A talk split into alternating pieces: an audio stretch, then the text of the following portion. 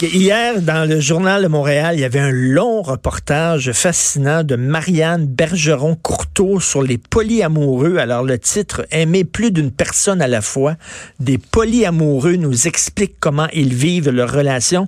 Nous allons en parler avec la sexologue et psychothérapeute Sylvie Lavallée. Salut Sylvie. Bonjour Richard. Allô, merci d'être là. Écoute, polyamoureux, explique-nous ça. C'est pas seulement le baiser à gauche et à droite. C'est pas un couple ouvert. Là. Non, c'est des relations consenties. C'est un peu comme si, euh, ben, avec ton amoureuse, tu lui autorises à ce qu'elle aime d'autres personnes et tu es très heureux d'être content de vivre ça. OK, donc c'est pas rien, c'est pas rien qu'une relation, c'est pas rien qu'une relation sexuelle avec d'autres personnes, c'est des relations émotives euh, comme euh, un, couple, c'est-à-dire qu'elle sera en couple avec moi, mais elle sera en couple avec d'autres gars aussi.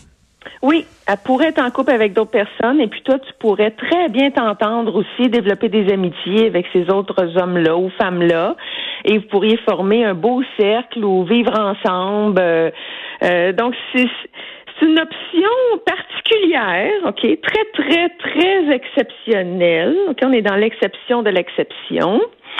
Mais euh, je trouve que ces temps-ci, depuis quelques années, on essaie de, de, réfléchir à la configuration du modèle relationnel. La monogamie a encore la cote, là. Oui, mais, le duo. Le duo exclusif, investi, très engagé, c'est encore la norme. Mais c'est un peu comme si les gens réfléchissent à quoi d'autre? Qu'est-ce qui serait possible? Parce que la monogamie représente des défis?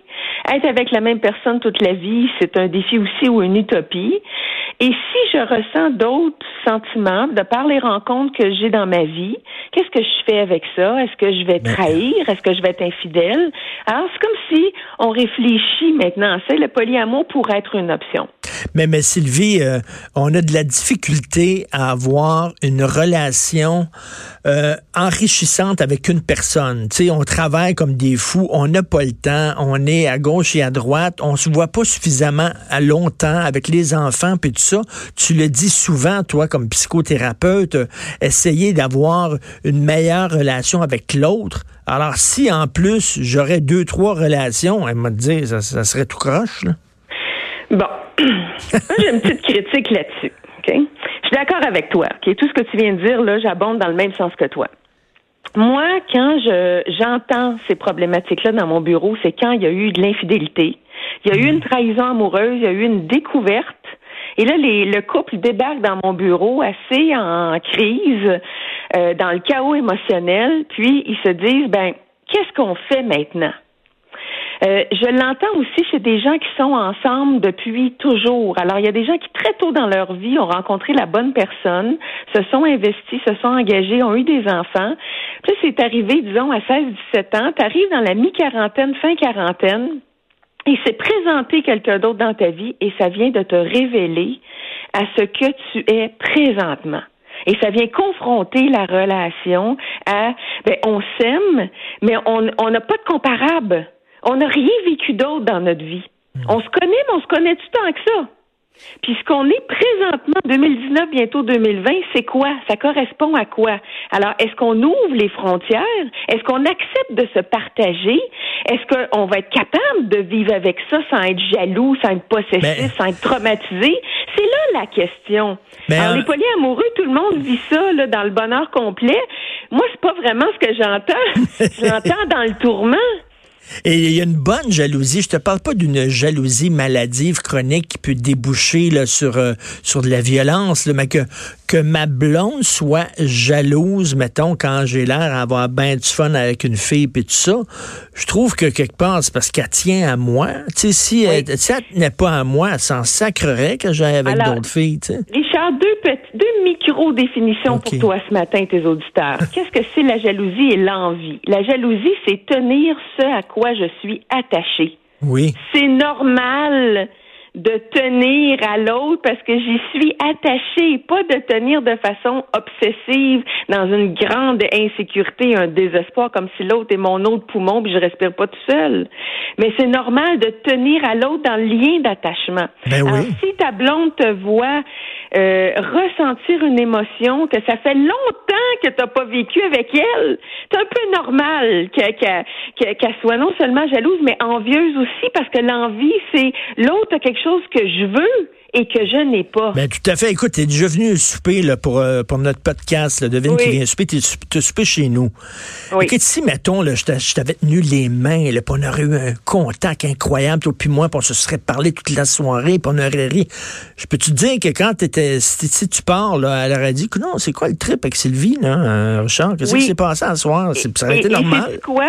S'il y avait eu on, spécule, OK? S'il y avait eu une, une, euh, une complicité euh, évidente qu'on est dans notre bulle, tu aurais ressenti quelque chose. Ta blonde aussi, moi aussi. Et là, on récupère ça. Comment dans notre relation? Ben, les polyamoureux vont dire, il se passe, il se passe quelque chose, alors je t'autorise, va vivre ça, je comprends et j'accepte.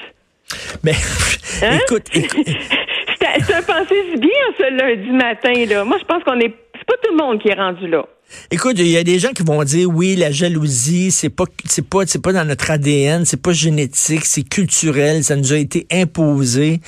Mais ben, puis la monogamie, c'est pas naturel, c'est culturel, ça nous a été imposé. Je comprends sur papier, je comprends en théorie, mais tu ça fait tellement longtemps qu'on vit dans des relations monogames que ça fait quasiment partie de notre ADN. Bon, la monogamie a été surtout créée pour la famille, pour hmm. l'institution du mariage. Ok? Maintenant, c'est une décision, c'est un choix amoureux. On choisit quelqu'un, pas pour une alliance de, de deux pays qui ont envie de s'allier. On, on, choisit quelqu'un euh, par amour. On, on le choisit, on décide que ça va être cette personne-là. Donc, on renonce aux autres et on décide de s'investir dans notre intimité. Donc, on partage qu'il y a de plus vrai, de plus authentique. On s'abandonne dans toute notre vulnérabilité avec cette personne-là. Alors, si cette personne-là décide de partager ça avec quelqu'un d'autre, moi, je l'entends à longueur de journée, de semaine, Richard, c'est une ben trahison. Ben oui, puis il y a tout le temps un perdant là-dedans. Jean-Paul Sartre, Simone de Beauvoir avait une relation ouverte, euh, ouverte, puis euh, Simone de Beauvoir, elle l'écrivait dans ses livres, c'est elle qui en souffrait. Elle en souffrait. Elle aurait aimé ça avoir Jean-Paul pour elle toute seule. Bon. Alors, hmm. ça, est-ce qu'on peut se l'admettre? Il y a des hmm. gens qui seront jamais prêts à ouvrir et à partager euh, parce qu'ils veulent, dans leur définition de s'engager, s'investir, de c'est quoi faire un projet de vie avec quelqu'un, c'est inadmissible de le partager. Il y en a d'autres pour qui ça va fonctionner, hmm. tant mieux s'ils trouvent dans leur philosophie de vie à le faire accepter. Moi, ce que je peux dire, Richard, c'est quand je vois qu'il y a une dichotomie ou un fort clivage entre une personne qui veut s'engager et un autre qui a envie d'être polyamoureux, ça mhm. passe pas. Il y a vraiment un clash là, culturel parce qu'il y en a un qui dit ben c'est c'est dans mon c'est mon livre qui dit que les bons commandements. Non non non, c'est le mien. C'est parce qu'il va falloir que le couple s'en crée un nouveau. Quand un tire la couverte de son bar parce que c'est moi qui ai raison, ben ça ça passe pas. Ben non, l'important c'est d'être bien dans le. Si, si tu es bien dans un couple monogame, c'est pas pour tout le monde ça. Ça, ça a l'air bien beau en théorie, mais en pratique c'est autre chose. Merci beaucoup Sylvie d'avoir pris le temps de nous parler. Un grand plaisir, Merci, Richard. Sylvie Lavallée, sexologue et psychothérapeute. Salut, Jonathan. Moi, polyamoureux avec toi, n'importe quand. non, non, mais c'est vrai. Moi, je.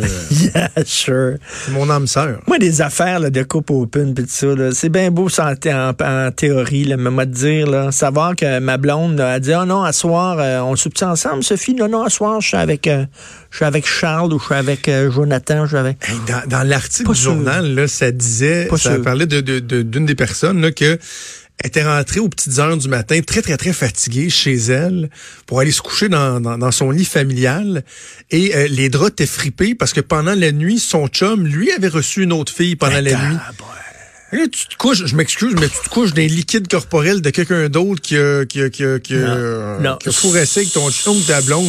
non. C'est pas fait pour moi, pas en tout, pas en tout, pas en tout. Mais, mais si c'était dans, juste dans un sens...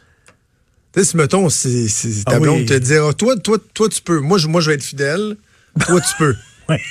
Là, hein? Tu verrais ça différemment? As-tu peur de répondre? Euh, ça, c'est, Moi aussi, passons à autre chose. c'est ça, OK. Passons. c'est ce que les gars se disent. Ah, moi, je trompe ma blonde, mais elle, elle me trompera pas. c'est quand la fille trompe le gars aussi que soudainement, c'est moins drôle. Écoute, de quoi tu vas nous parler? Est-ce que tu, tu vas nous parler de la course au leadership au Parti libéral? Ben ouais, sûrement, je vais, en ouverture de show, je vais revenir là-dessus. Ben, j'étais là euh, toute, toute, toute, la fin de semaine. Donc, euh, faire un petit peu de patinage, livrer mes observations sur ce que j'ai vu sur le lancement de cette course-là. Et euh, sinon, on a entrevu deux trucs bien intéressants. Euh, je vais avoir le hum, premier vice-président de l'UPA qui va nous parler là, de, de, la grève du CN, euh, du CN, de la pénurie de propane, puis des impacts réels. C'est pas, on n'est plus dans l'anticipation d'impact. Il y a des impacts des producteurs, autant de grains que des éleveurs qui sont très, très, très inquiets. Ben oui. Et euh, aussi le docteur Simon-Pierre Landry sur l'article du journal ce matin là, sur la pénurie de médecins. Oui. Intéressant. Hein? Pendant qu'on pense, on a passé tellement de temps à fesser suer médecins, on se rend compte que, oups, finalement, il en manque. Oui. Tiens, tiens. Mais ça, c'est probablement parce qu'ils sont trop payés qu'il en manque. C'est probablement ça le problème. Quelqu'un va nous dire ça quelque part, je suis sûr. Ah, s'il n'était pas si payé, hein, quoi? Il sûrement quelqu'un qui va dire ça. on va t'écouter bien avant, avant de te laisser, juste te dire, euh, je, me suis fait parler de notre segment de vendredi. Là, ah, mon Dieu, oui. Écoute, ça, ça, a dû, ça a dû rouler dans les médias sociaux, ça. Oui, un, un, tantinet, le journal a fait un article avec ça. Je veux juste te dire que sur finalement 8000 billets vendus, ça c'est le, collègue Mathieu Boulay qui d'ailleurs va, va, animer avec moi aujourd'hui parce que Maude souffre d'une extinction de voix. Mathieu, qui, qui, est une vraie blette, a fait, a fait son travail et a su que sur les 8000 billets vendus, il y en avait seulement 1300 qui avaient été vendus dans la région de Montréal. peut-être que si les Montréalais s'étaient mobilisés, peut-être que les Carabins l'auraient emporté en fin de semaine. En tout cas,